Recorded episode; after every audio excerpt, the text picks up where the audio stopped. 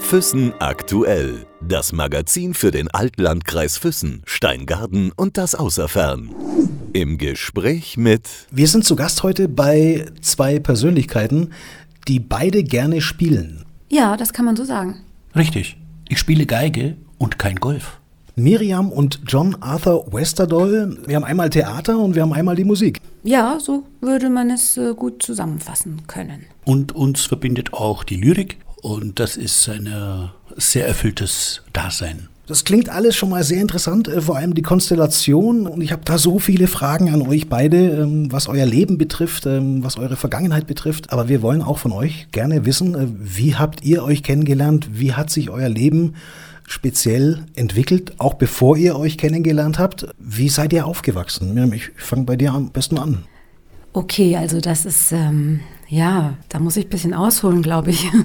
ähm, also ich bin im Rhein-Main-Gebiet aufgewachsen, in Darmstadt, die Stadt mit dem schönsten Namen Deutschlands, ja. Und ähm, ja, und ich bin dort zur Schule gegangen und bin ziemlich gefördert worden durch meine Familie auch, ähm, was zum Beispiel Musik betrifft und ähm, auch Literatur. Ich habe auch äh, Klavierunterricht schon als kleines Mädchen bekommen und mein Mann, mein jetziger Mann, also ist auch der einzige, also ich war vorher noch nicht verheiratet, will ich damit sagen. Er auf jeden Fall lebte damals im Rheingau, was vom Rhein-Main-Gebiet nicht so weit entfernt ist. Und ähm, ich hatte damals eine äh, Klassenkameradin, die hat auch sehr gut Gitarre gespielt, die war sehr talentiert und hat mit 15 Jahren wirklich schon ganz schöne Konzertchen gespielt und ähm, hat eben unter anderem mit John damals schon musiziert. Ja, und da gab es noch eine, eine Klarinettistin, Irit Gabrieli, die war mit im, im Bunde, äh, bekannte Klarinettistin auch, die bei Georg Feitmann damals äh, studiert hatte.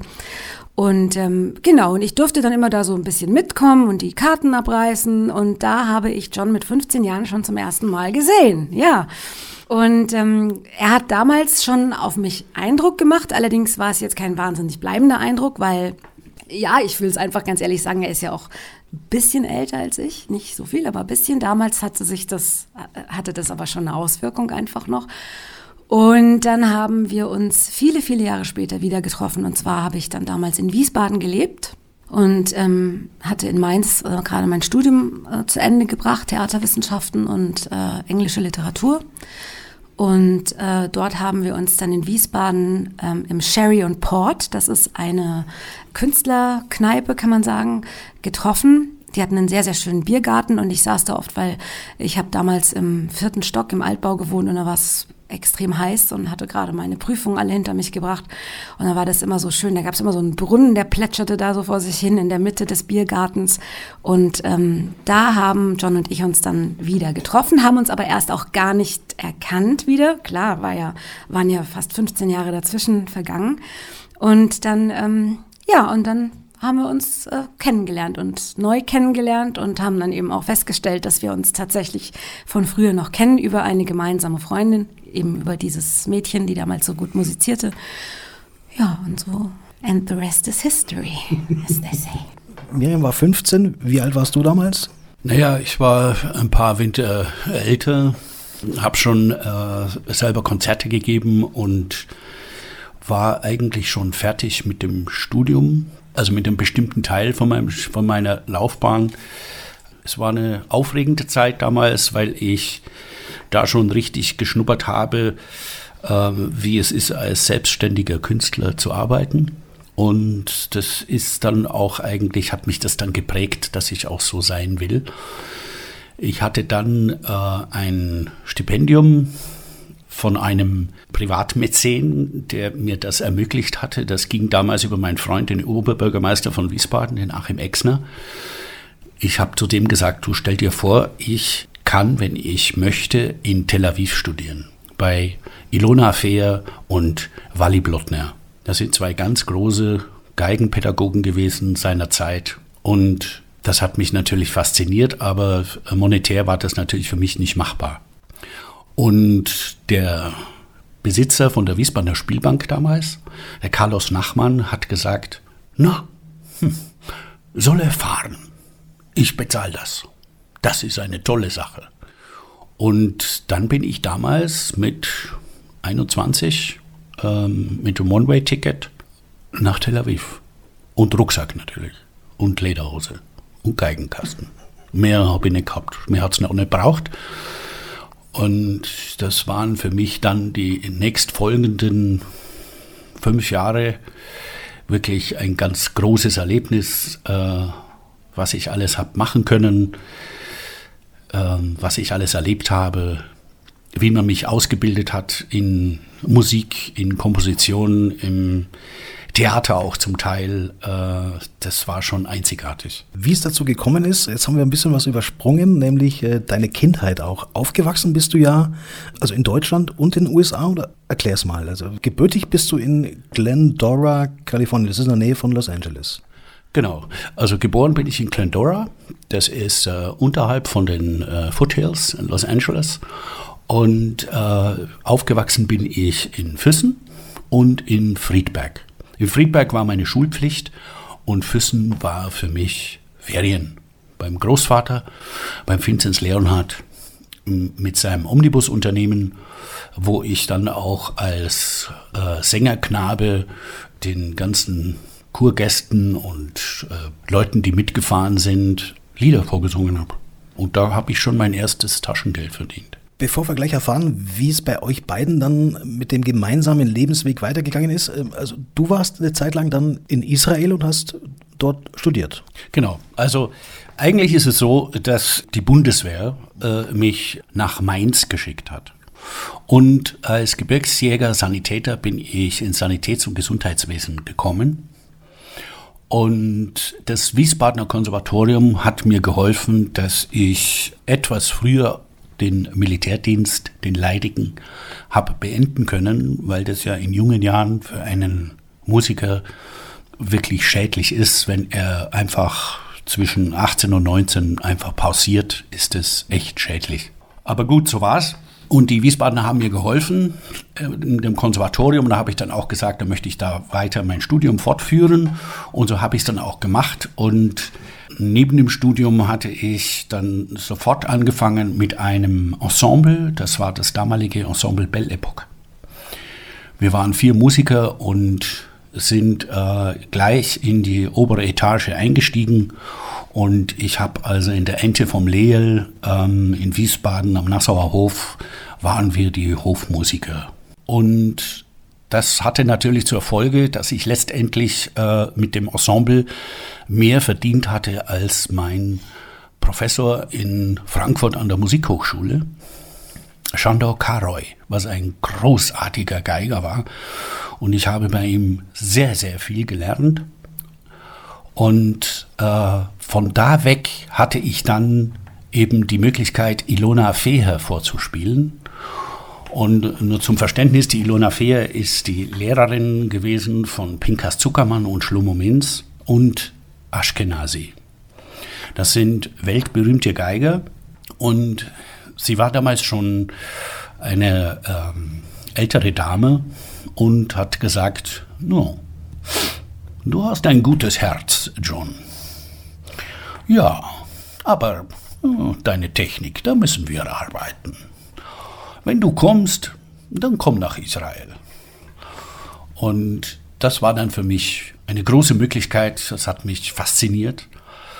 Und wie gesagt, bin ich mit Rucksack, Lederhose und Geigenkasten in Israel angekommen und hatte auch Freunde, die mir dann geholfen haben, eigentlich die ganze Zeit hindurch.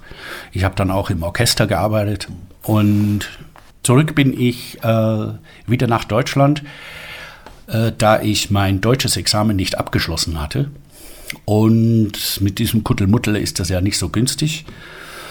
Und dann habe ich versucht, das Examen, was ich in Jerusalem an der Rubin Akademie äh, abgeschlossen hatte, das Kammermusikexamen, das wurde natürlich nicht akzeptiert. Und so habe ich dann an der Leopold Mozart Konservatorium, was im Umbruch war zur Hochschule, war wir dann der erste Jahrgang, der ein äh, Hochschuldiplom hat abschließen können an der Münchner Musikhochschule.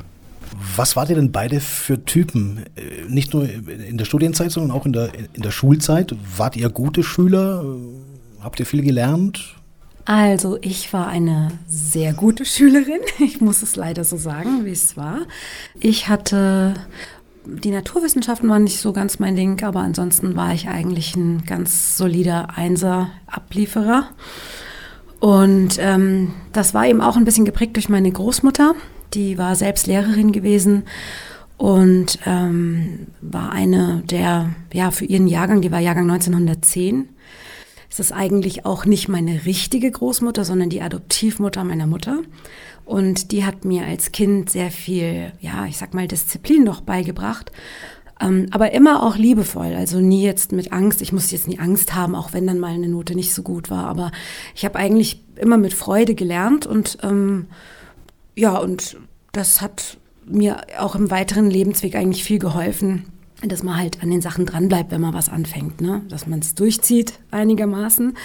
Ähm, aber man muss auch immer Freude bei der Sache haben, genau. Also ich war eine gute Schülerin und ich war aber auch ein ganz arger Kasper, also eine Kasperin war ich auch. Ich habe auch gern viel ähm, andere unterhalten und ich konnte Leute gut imitieren und hatte dann einen Klassenkameraden. Wir haben dann auch die erste Schul- äh, erfunden, die dann an unserer Schule da äh, gerne mal aufgeführt wurde. Immer in den Freistunden haben wir dann ähm, die anderen Klassenkameraden unterhalten mit allen möglichen Parodien auf Lehrer und ähnliches. Genau, also, aber ich war eine gute und auch eine fleißige Schülerin, würde ich sagen. Das heißt, Schule war schon immer auch ein bisschen Theater für dich. Ja. Wie war es bei dir? Warst du ein Strebertyp oder, oder musste man dich motivieren? Also äh, man musste mich äh, sehr motivieren. Ich war natürlich überhaupt kein Streber, sondern ich war äh, von der Schule zu Hause, der Ranzen in der Ecke und draußen im Wald. Äh, alles andere hat mich überhaupt nicht interessiert, bis ich dann mit äh, zehn Jahren die Geige entdeckt hatte. Das war so, dass in der Schule war ein Schulkamerad, der hat mir sein Musikheft gezeigt und er schlägt das auf und da war eine gezeichnete Geigenschnecke drin. Und diese gezeichnete Geigenschnecke hat mich, dieses Bild hat mich bewegt. Ich kam heim und habe gesagt, und jetzt will ich Geige lernen. Wir hatten einen Freund der Familie, der hat mir dann zu Weihnachten eine Geige geschenkt. Und dann habe ich einfach losgelegt, ohne Lehrer, die Geige ausgepackt und umeinander gekratzt und ausprobiert und, äh, und, und dann hieß es irgendwann ja, also das geht jetzt so nicht mehr. Der braucht einen Lehrer. Und ja, wie es so ist, äh, bei allen Versuchen, man muss auch wirklich Glück haben im Leben. Und das war ein wunderbarer Geigenlehrer, Werner Klose. Und ja, der hat mich als erstes geprägt, um, bis ich dann mit 16 an dem Konservatorium in Augsburg meine Aufnahmeprüfung gemacht hatte und bin dann, ja, ich war damals der Jüngste natürlich, voll ins Studium eingestiegen. Wann habt ihr denn beide gemerkt, dass der Weg, den ihr gegangen seid, der richtige ist? Bei dir das Theater und bei dir die Musik, obwohl ja alles so ein bisschen vermischt auch ist bei euch beiden, hat man den Eindruck. Ja, das stimmt. Es ist ähm, auch, kann ich auch von mir wirklich sagen, doch auch ein bisschen so ein Hybrid aus verschiedenen Dingen, die mich interessiert haben, dann später auch.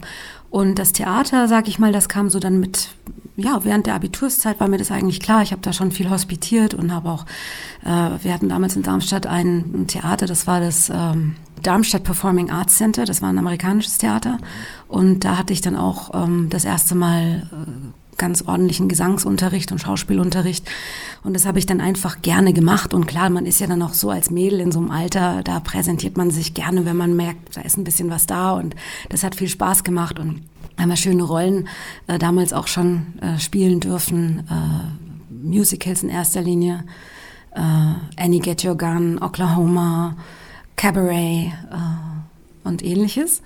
Und ähm, naja, und dann muss ich sagen, bei mir war es ein bisschen so, bei mir gab es eine ähm, Zäsur in meinem Leben dann mit 21, äh, dass leider ähm, meine engsten Bezugspersonen ähm, verstorben sind, meine Mutter und meine Großmutter im gleichen Jahr. Und da ja, ist bei mir irgendwie so ein bisschen der Rampensau-Aspekt hat sich ein bisschen, äh, ist ein bisschen kleiner geworden, ein bisschen weniger, weil man ja dann doch sehr schnell erwachsen wird und sich um sehr viel ernstere Dinge auch kümmern muss. Und das hat mich eigentlich dann dazu gebracht, ähm, doch eher ein bisschen in die akademische Richtung zu gehen. Also sprich Theaterwissenschaften äh, zu studieren in der Kombination mit englischer Literatur, was wirklich auch mein absoluter, mm, mein Lieblingsbereich ist. Ja? Also ich habe mich dann äh, auf Shakespeare in erster Linie konzentriert und ähm, auch auf, die, äh, auf das 17. Jahrhundert England, die Restaurationsperiode. Da gibt es auch ganz tolle Stücke und es ist historisch auch einfach sehr, sehr spannend. Und so konnte ich das ein bisschen kombinieren. Also sowohl eben, ich sage mal, ähm, auf der Bühne was zu erwirken, ähm, aber auch als Dramaturgin zu arbeiten, aber eben auch mich mit Literatur zu beschäftigen. Das ist für mich eben einfach sehr, sehr wichtig. Und ja, jetzt kommt man schon ein bisschen in die Richtung, was wir eben heute auch so machen. Wir haben ja auch viele Lesungen zum Beispiel schon miteinander gemacht oder Vorträge, wo es eben zum Beispiel um Shakespeare ging oder um andere interessante Theatermacher und Literaten und haben das immer ein bisschen kombiniert mit Szene auch, also mit szenischen Einlagen, mit musikalischen Einlagen. Und das finde ich ist so ein Konzept, was mir persönlich ganz gut taugt. Wie ergänzt sich das? Äh, du bist ja mehr in der klassischen Musik zu Hause. Ähm, das ist ja bei dir jetzt nicht hundertprozentig der Fall, oder? Also ich bin ähm, mit der Klassik auf gutem Fuße, ähm, habe als Kind eben auch in erster Linie ähm, klassische Ausbildung am Klavier gehabt und auch im Gesang. Ähm, und bin aber mittlerweile auch, äh, habe eine Jazzband auch hier in Füssen, Barons and Pearls. Und ähm, wir hoffen, dass wir auch wieder jetzt ein paar Auftritte bekommen, wenn Corona das eben zulässt. Aber ähm, die Klassik ist mir auch äh, ein guter Freund auf jeden Fall, natürlich. Bei dir ja der Beste. Ja, was heißt der Beste? Es ist das, was ich gelernt habe. Äh, neben den, ja, wie soll ich sagen, neben dem Leben im Wald, äh, was mich schon immer von klein auf äh, sehr fasziniert hat, habe ich natürlich dann mit ernsthaftem Studium hast du einfach keine Zeit mehr. Äh, du musst erstmal das Studium auf die Reihe bringen. Und ich habe nichts bereut, obwohl ich die Zeiten äh, von meinen äh, ja, Spielkameraden, Schulkameraden und, und so weiter, die habe ich natürlich verübt in meinem Kämmerchen, während die äh, in der Disco rumgesprungen sind, ähm, habe ich mich mit äh, Brahms, äh, Beethoven, Mozart, Schubert, äh, Dvorak und so weiter, äh, Prokofjew äh, auseinandergesetzt. Äh, was ich bis heute immer noch gerne mache. Und äh, was aber nicht heißt, dass ich äh, jetzt ähm, so wie die GEMA uns das gerne vorschreiben möchte und die Musikindustrie auch, dass wir alle nur noch in irgendwelche Schubladen passen. Ich habe äh, fantastische Sachen gemacht mit äh, in Israel ähm, mit äh, dem israelischen Ballett äh, und freie Musik. Äh, wir haben äh, tolle Sachen gemacht. Äh, auch im Rheingau äh, gehörte ich einer Künstlersezession an äh, unter der Ägide von der Künstlerin, äh, von der Madame äh, Scriba. Und ich habe äh, über 30 Jahre in der Mühle der schönen Künste ähm, die schönsten Sachen machen können, in Kombination mit Lyrik, äh, Musik, Tanz, äh, Pantomime. Schauspiel, das war ganz großartig. Also Michael Bloomberg war mit Sicherheit zehnmal, 15 Mal zugegen und ich war sein persönlicher musikalischer Kammerdiener. Dass ihr beide irgendwas anderes hättet werden können, undenkbar bei euch beiden. So Krankenschwester bei, bei jungen Mädchen, Polizeibeamter bei jungen Buben, wirklich undenkbar? Hm. Ja, da muss ich richtig überlegen. Also es war immer schon klar für mich, dass es in eine kreative Richtung gehen wird. Was mich vielleicht auch noch interessiert hätte, wäre Geschichte zu studieren, denke ich. Das wäre da denke ich übrigens immer noch drüber nach, ob ich das nicht noch mache. Genau. Es ist ja nie zu spät. Also äh, ich wollte mit äh, fünf Jahren Kutscher werden. Ich bin es dann auch geworden. Im Rheingau habe ich dann den Kutscherschein gemacht. Und wir sind da auch öfters Kutsche gefahren und haben also für zum Beispiel Schloss Johannisberg und Schloss Vollrats hatten wir dann äh, in den altehrwürdigen Weinlagen äh, hatten wir von Streichquartett über äh, Goethe-Lesungen bis hin zu Zigeunerlagern und ungarischer Musik alles gemacht. Das ist ja heute eigentlich fast immer noch so. Ihr macht ja so viel gemeinsam. Da würde ich gleich drauf kommen. Aber wie habt ihr euch dann zusammengerauft äh, letztendlich und wie hat sich das ergeben, dass ihr euch entschieden habt, Jahre später, als ihr euch wieder getroffen habt, dann euren Lebensweg gemeinsam zu gehen? Ja, also ich glaube, was einfach so interessant und auch ein bisschen lustig war, ist, dass wir eben festgestellt haben, nach so langer Zeit, die wir uns nicht gesehen hatten, dass wir eigentlich ein bisschen aus dem ähnlichen, mehr oder weniger ähnlichen Bereich auch kommen, also Theater, Musik. Und das war ganz witzig, weil äh, an dem Abend, als wir uns dann eben wieder getroffen hatten in Wiesbaden und John mich noch nicht gleich erkannte, da hat er hinterher zu mir gesagt, ach, ich habe gedacht, du bist so eine BWL-Tussi. Und dann war das eben so nett, dass man dann doch sich so über so viele Sachen austauschen konnte. Und dann muss man sagen, ich bin aber noch äh, dann auch drei Jahre noch in Wiesbaden gewesen. Also ich bin noch gependelt ganz lang. Ich hatte da ja auch noch Arbeit. Und dann hat sich das eben mit der Zeit so ergeben, dass wir gesagt haben, klar, wir wollen natürlich hier vor Ort auch was machen. Nicht einfach nur hier wohnen und ständig durch die Gegend fahren und woanders unsere eigentlichen Projekte dann machen, ähm, das haben wir zwar auch beibehalten, aber es ist natürlich total spannend, hier die Region auch ein bisschen mit ähm, interessanten kulturellen Projekten aufzulockern oder zu bereichern. Und ähm, wir haben uns dann so mit der Zeit eben dafür entschlossen, dass der Weg, den wir gemeinsam jetzt einfach ganz gut gehen können, ist der Weg der Kleinkunst, wo wir eben viele Aspekte kombinieren können, sprich the natürlich Theater, aber auch äh, Kammerkonzerte, ähm, Lesungen, ein Vortrag mal oder mal eine Ausstellung. Also diese Mischung, ähm, die ist eigentlich eine ganz äh, explosive, aber im, im, positiven Sinn, also eine sehr äh, lebendige Mischung. Äh, und wir haben ja auch hier die äh, Theater- und Kleinkunsttage gegründet äh, ich glaube im Jahr 2015, wenn ich mich nicht täusche, die sogenannten Alpenrandschauplätze. Ja, für den aufmerksamen Hörer ist natürlich sofort klar, es handelt sich hier um ein Blending aus Alpenrand und Randschauplatz. Ja. Und äh, dieses, diese Theater- und Kleinkunsttage sind super gut auch hier angekommen. Ähm, wir haben dafür unser eigenes kleines Theater äh, gegründet und, und, und, ja, und, und ich sag mal, äh, konzipiert, äh, nämlich die Remise am Lech. Das ist eine alte Kutschenremise, die aber in den 60er Jahren dem Opa, also Johns Opa, diente als äh, Busgarage auch. Und ähm, wir freuen uns, wenn wir da weiterhin eben unsere Veranstaltungen machen können, sofern Corona es zulässt.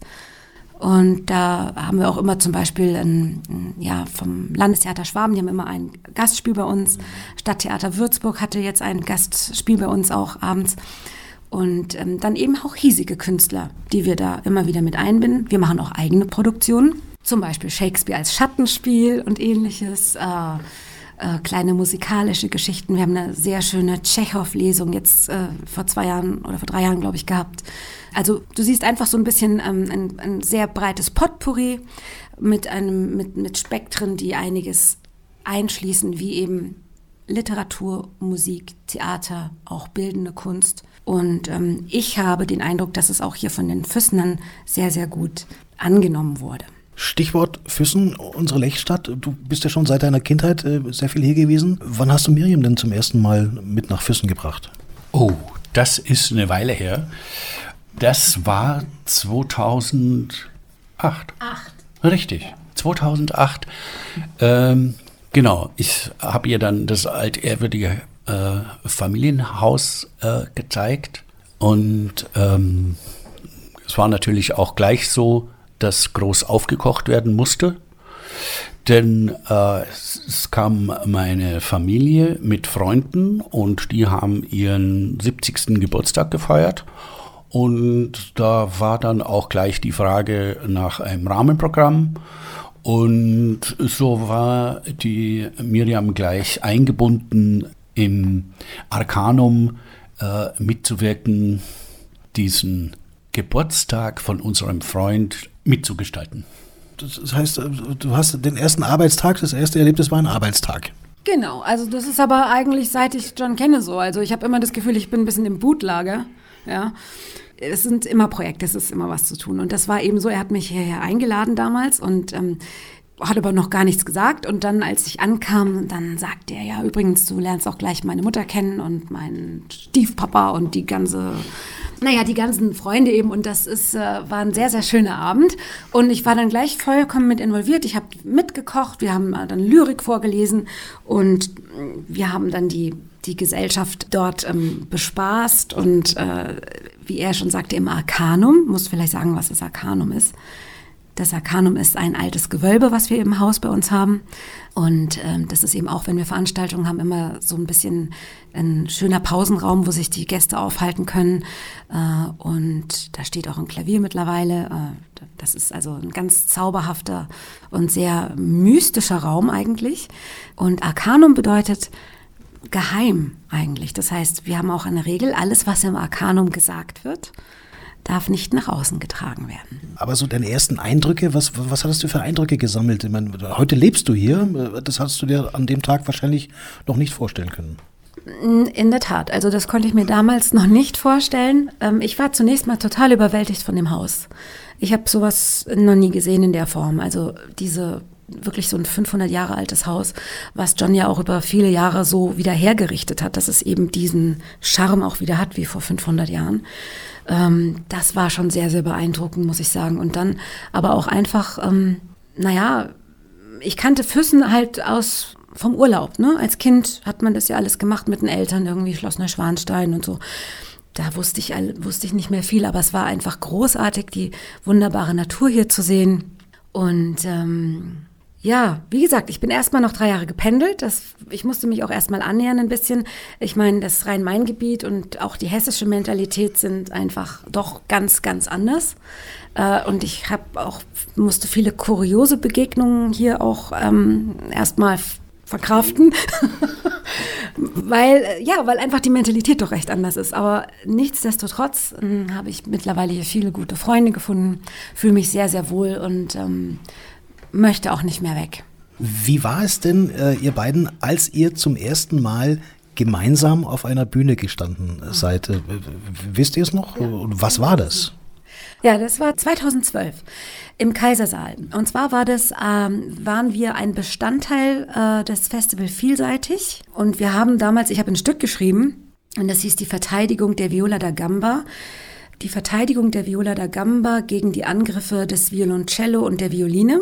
Und dieses äh, Stück basiert also auf einer tatsächlichen Schrift, auf einem Pamphlet von 1720 verfasst von einem französischen Juristen namens Hubert Leblanc. Und dieser Hubert Leblanc, der hat ähm, eben sozusagen wie ein, wie ein Jurist, wie ein Anwalt, sein Instrument, nämlich die Viola da Gamba, gegen die ähm, Angriffe und die Gefahren, die von den modernen Instrumenten damals ausgingen, nämlich der Violine und andere Instrumente auch, das hat er verfasst und hat das eben wie so ein, wie so ein juristisches Pamphlet sozusagen geschrieben. Also ganz spannend und auch sehr humorvoll. Er hat dann eben auch zum Beispiel die Viola da Gamba immer als wunderschöne Frau bezeichnet. Also er hat die Instrumente personifiziert. Das Cembalo dagegen hat er als alten Rasselkasten bezeichnet. Und von der Violine ganz zu schweigen, ähm, ein kreischendes, schreiendes Instrument, was in den Ohren wehtut. Ähm, das Ganze ähm, ja, beschäftigt sich einfach mit einem musikalischen Umbruch, ja, der damals stattgefunden hat, Anfang des 18. Jahrhunderts. Und ähm, ich habe eben ein Stück daraus gemacht. Und da standen John und ich zum ersten Mal miteinander auf der Bühne im vollen Kostüm. Äh, er war Monsieur Leblanc und ich war sozusagen, ja, die Erzählerin, ja, in Form einer Muse, die auch durch die Zeit reisen kann. Und ähm, wir hatten sehr, sehr tolle Musiker dabei auch. Also wir hatten eine fantastische Gambistin dabei. Wir hatten ähm, einen ganz tollen äh, äh. Wir hatten äh, Cembalo dabei und natürlich die Geige auch. Die durfte nicht fehlen. Und äh, das war eine sehr schöne Erfahrung. Das haben wir zwei Jahre hintereinander gemacht. Und ja, vielleicht können wir ja mal die alten Klamotten im wahrsten Sinne des Wortes mal wieder aus der, aus der Truhe holen und das Ganze mal wieder auf die Bühne bringen. Warum nicht? John, wie ist es? Oder ich meine, steht die Professionalität im Vordergrund? Ihr seid beide Experten in dem, was ihr, was ihr macht und was ihr tut. Aber das ist doch dann trotzdem irgendwie ein bisschen was anderes ist es doch schon, wenn die eigene Lebensgefährtin, die eigene Frau mit auf der Bühne ist. Also das ist schon was ganz Besonderes und ich bin mir über dieses Glück sehr, bin ich mir sehr bewusst, weil es wirklich eine ganz große Seltenheit ist, dass wir gemeinsam diese Projekte machen. In und neben unserem Leben. Äh, was ja auch, äh, also ich war früher durch die vielen Reisen äh, ein, ein, ein Kofferkünstler. Ich habe in der Woche acht Frackhemden gebraucht. Das mache ich natürlich heute nicht mehr, weil es, ich bin ganz ehrlich, ich schaffe das auch gar nicht mehr. Das ist so anstrengend, ähm, mit Reisen und die Projekte zu besprechen. Äh, ich mache noch äh, Projekte mit äh, ein paar großen äh, Köchen, die auch gute Freunde von mir sind. Aber so wie früher ist einfach, äh, das ist zu anstrengend geworden. Was wäre denn gewesen, wenn das auf der Bühne zwischen euch nicht harmoniert hätte? Das, das hätte man da ja spätestens auf der Bühne gemerkt. Also das passiert. Ähm, das ist nicht so, äh, dass hier alles äh, so äh, wächst äh, wie, im, wie im Kräutergarten. Kunst entsteht ganz anders. Die lästigen Snobs heutzutage, die verwechseln, dass man Komfort wohl kaufen kann, aber die Kultur, die kann man nicht kaufen. Und es ist auch so, dass man Kultur und Kunst nicht verwalten kann, sondern man muss sie gestalten. Äh, es ist ein Prozess, ein gegenwärtiger Prozess. Und äh, wenn wir die Vergangenheit nicht aufarbeiten, dann äh, bekommen wir eine Zukunft, die wir, die wir verdient haben. Im positiven wie aber auch im negativen Sinne.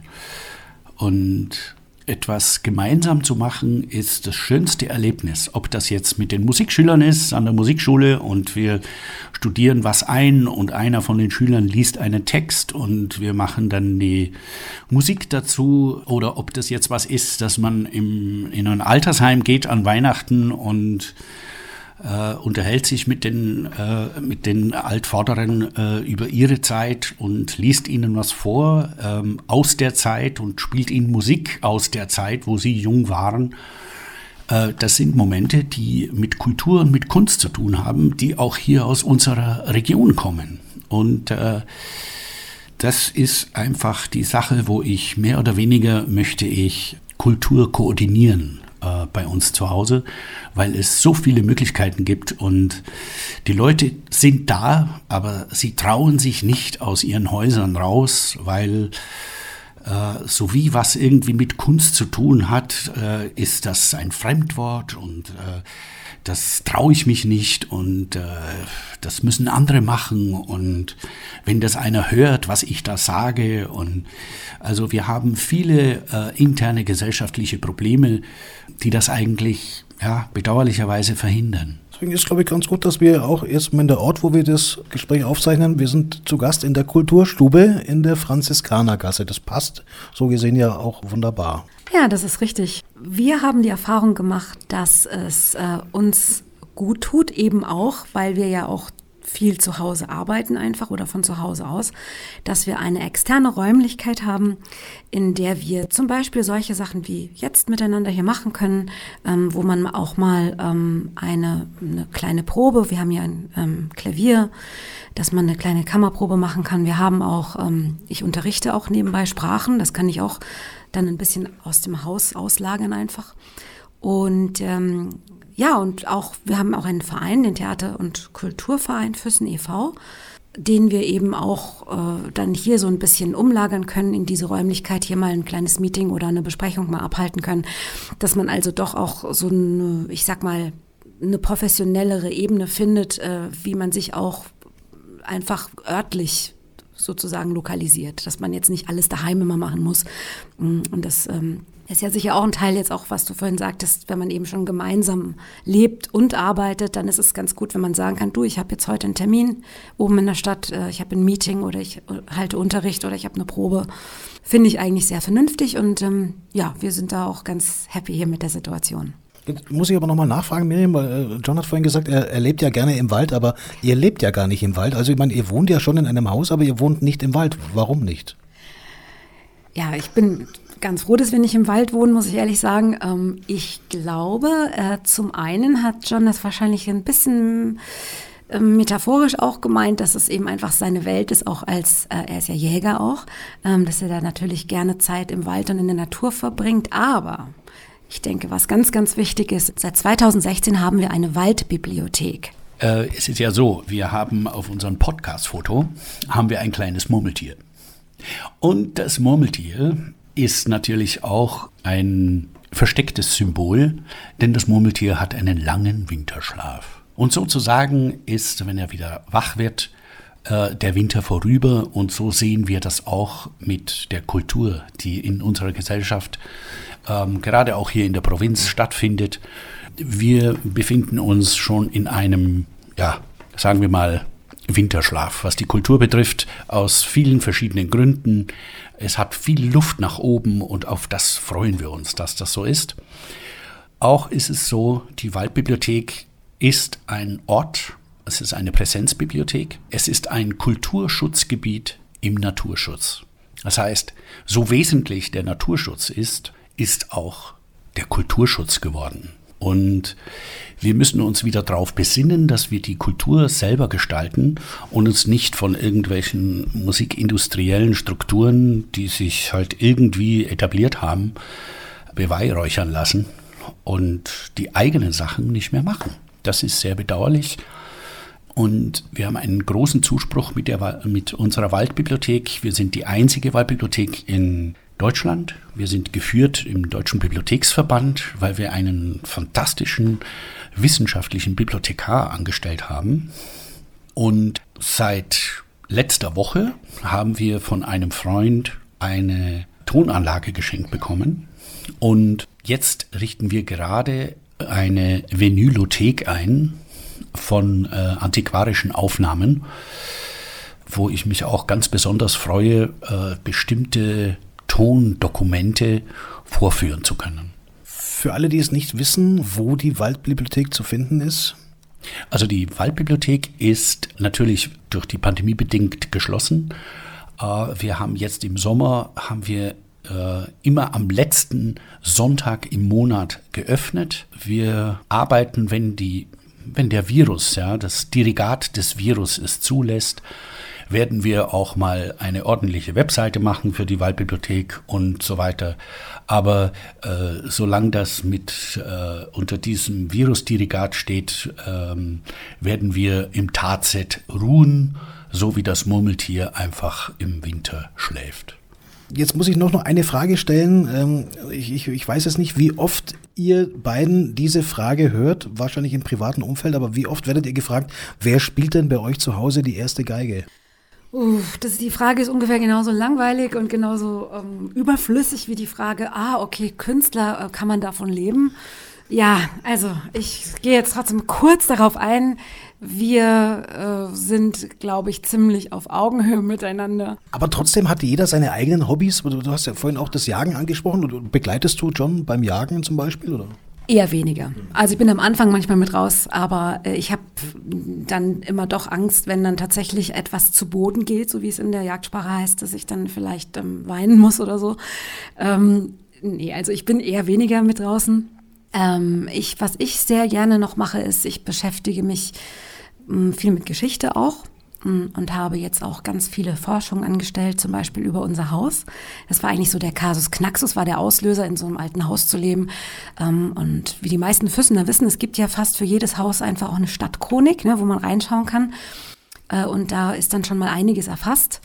Ähm, allerdings bei Häusern, die ähm, damals äh, dem Kloster nicht unterstanden, dem Benediktinerkloster, beginnt die offizielle Chronik meistens um 1700 erst. Das heißt aber nicht, dass die Häuser nicht älter sind. Naja, und wir haben äh, vor zwei Jahren hatten wir eine Restaurierung an der Außenwand unseres Hauses. Und da sind sehr spannende Sachen eben rausgekommen, zum Beispiel eine Sonnenuhr von 1576 und ähm, verschiedene Stuckmalereien. Also das war echt richtig aufregend. Und im Zuge dessen habe ich gesagt, ich möchte da doch, doch noch mehr rausfinden über das Haus, als uns jetzt die normale Stadtchronik so liefert. Und da habe ich dann äh, mich viel im Stadtarchiv äh, beschäftigt und hatte da ähm, auch Hilfe damals durch die Frau Michelbach, habe aber auch selber einige Recherchen ähm, angestellt, ähm, alte Steuerlisten durchgeguckt etc. Also man findet da schon Material, wenn man, wenn man sich reinkniet und konnte dann tatsächlich die Bewohner unseres Hauses zurückverfolgen, mit ein paar Lücken natürlich. Äh, ich sag mal so bis 1590. Ähm, klar, der 30-jährige Krieg hat überall äh, einfach Lücken reingerissen, was die Informationen der Bewohner betrifft. Und ähm, das ist alles sehr, sehr, sehr spannend. Ich habe in diesem Zuge auch rausbekommen, dass ähm, Wir haben hier ja einen, äh, in Fürsten gibt es ja den selig gesprochenen Franz Xaver Selus. Und sein Vater, Mang Selus, ist in unserem Haus geboren. Und das ist eine sehr aufregende und spannende Geschichte. Also das ist so nochmal ein ganz anderes Thema jetzt, hat jetzt weniger mit Theater zu tun, aber auch da plane ich eigentlich in, ich hoffe, näherer Zukunft einfach mal so ein kleines Sammelsurium an Informationen ähm, zu, zusammenzustellen und auch zu präsentieren. Ähm, und zwar mit Hilfe der vielen Chroniken, die es gibt über Füssen, dass man da spannende Textstellen einfach mal den Leuten präsentiert. ist auch unheimlich unterhaltsam, ja. Also wenn dann sowas steht wie zum Beispiel am äh, 14. Jänner 1643 stürzte die Jungfrau Beate ähm, aus dem Zugloch in der Drehergasse Nummer 14 oder so. Das ist einfach toll, ja. Und diese Sachen ein bisschen zusammenzustellen, vielleicht eben auch mit entsprechender Musik aus der Zeit zu untermalen oder ein paar bisschen Lyrik, ähm, da kann man sich bestimmt auch einen richtig interessanten Abend machen. Das ist nochmal so ein anderes Projekt, was mich eben auch so interessiert, Geschichte. Und ansonsten, ich koche wahnsinnig viel. Ich glaube, ich habe in der Pandemie alles durchgekocht, was es überhaupt gibt. Und jetzt will ich nur noch essen gehen. Das merkt man jetzt dem John nicht unbedingt an. Aber toll, ihr habt schon meine, sehr viele Gemeinsamkeiten, aber trotzdem ja auch eure eigenen Interessen oder eure eigenen Hobbys oder Dinge, denen ihr nachgeht. Also insofern perfekte Ergänzung. Ja, das äh, kann man wirklich sagen. Äh, wir sind äh, sehr eng zusammengewachsen auch äh, aufgrund dessen, dass natürlich äh, die Kunst äh, heutzutage gegenwärtig auch vor der Pandemie schon wirklich gesellschaftliche äh, Schwierigkeiten hatte. Aber es ist schon wirklich ein großes Glück, wenn wir so äh, zusammen, jeder für sich kann seine Sachen machen, wie er möchte. Und im Endeffekt, was dann rauskommt, ist dann wirklich ein äh, gemeinsames Gesamtkunstwerk. Dann haben wir natürlich einen großen künstlerischen Freundeskreis ob das äh, Balletttänzer sind oder äh, darstellende Künstler. Ähm, wir haben jetzt auch für die Waldbibliothek haben wir auch einen Künstlerkreis äh, äh erschließen können und mit dem konnte ich die Krippe äh, an der Lechwiese aufstellen zumindest als äh, kleines Zeichen, äh, wir haben das alles ehrenamtlich gemacht, als kleines Zeichen an unsere Freunde der Kunst, Musik und Literatur, dass wir noch da sind und äh, wir haben uns sehr gefreut über die, über die Hundertschaften, die sehr, sehr oft die Grippe besucht haben und äh, uns auch gesagt haben, wie schön das war und sich bedankt haben für diese Arbeit. Kritisiert ihr euch beide mal gegenseitig? Kommt das auch mal vor? Ja, natürlich. Ich glaube, wenn das nicht so wäre, dann ähm, wäre das eher gruselig. Also klar kritisieren wir uns. Ich meine, wir haben beide eigene Ideen, eigene Visionen, wir haben auch eigene Ansichten von der Welt und wir haben auch teilweise unterschiedliche Herangehensweisen, wie wir arbeiten. Natürlich kritisieren wir uns, aber es geht ja letztendlich einfach darum, dass man, was ja John vorhin auch schon sagte, dass man gemeinsam etwas entstehen lässt, dass man für eine Sache eigentlich sozusagen, ich sag's pathetisch, sich in den Dienst einer Sache stellt. Und ähm, wenn ich jetzt zum Beispiel noch mal kurz auf die Krippe da zurückkommen darf, was da einfach so schön war, ist diese Idee, das ist fast quasi wie von selbst entstanden auch, dass die Leute miteinander das erarbeitet haben und gebaut haben und da, wir hatten gar kein richtiges Konzept, so von wegen, ja, da muss ein Schaf hin oder da kommt ein Schäfer hin und da kommt das Jesuskind, sondern das hat sich alles so wunderbar ergeben. Und ähm, wir sind dafür so reichlich belohnt worden durch ähm, durch Briefe, durch Geschenke, durch Anrufe. Die Leute waren gerührt. Die Kinder, äh, die da sich das angeschaut haben, diese Kinderaugen zu sehen, wie die geleuchtet haben. Und dann denke ich mir immer wieder, ähm, ja, da fällt mir eigentlich nur Rilke ein dazu, wo ich wirklich sagen musste, er hat mal gesagt, ähm, wir leiden es oft. Zu Asche werden Flammen, doch in der Kunst zur Flamme wird der Staub.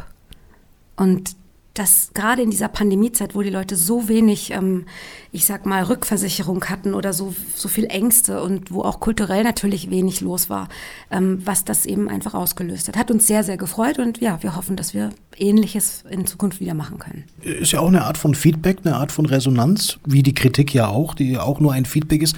Ohne Kritik, ohne Resonanz, ohne Feedback könnte ein Künstler, glaube ich, gar nicht leben, oder? Ja, also äh, es, gibt, äh, es gibt in der Kunst verschiedene Kriterien, also Kriterien von Kritik. Es gibt äh, die Kritik äh, von Leuten, äh, die wissen, um was es geht, und es gibt die Kritik von Destruenten, die natürlich äh, mit sich selber Probleme haben, ähm, aber die gab es schon immer und die gibt es auch schon immer und die sind auch wichtig. Denn ohne die Destruenten bekommen die Künstler keine Flügel. Und wir fliegen nun mal sehr gerne. Und äh, wie soll ich sagen, äh, der Adenauer hat es schon gesagt, wir leben alle unter dem gleichen Himmel, aber wir haben nicht alle den gleichen Horizont.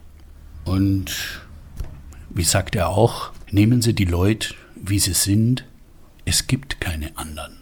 Das ist naheliegend, ein, ein hervorragendes, wunderbares Schlusswort. Das, das, das bringt mich nur noch auf den letzten Satz, euch weiterhin guten Flug zu wünschen. Vielen Dank für die Zeit. Herzlichen Dank.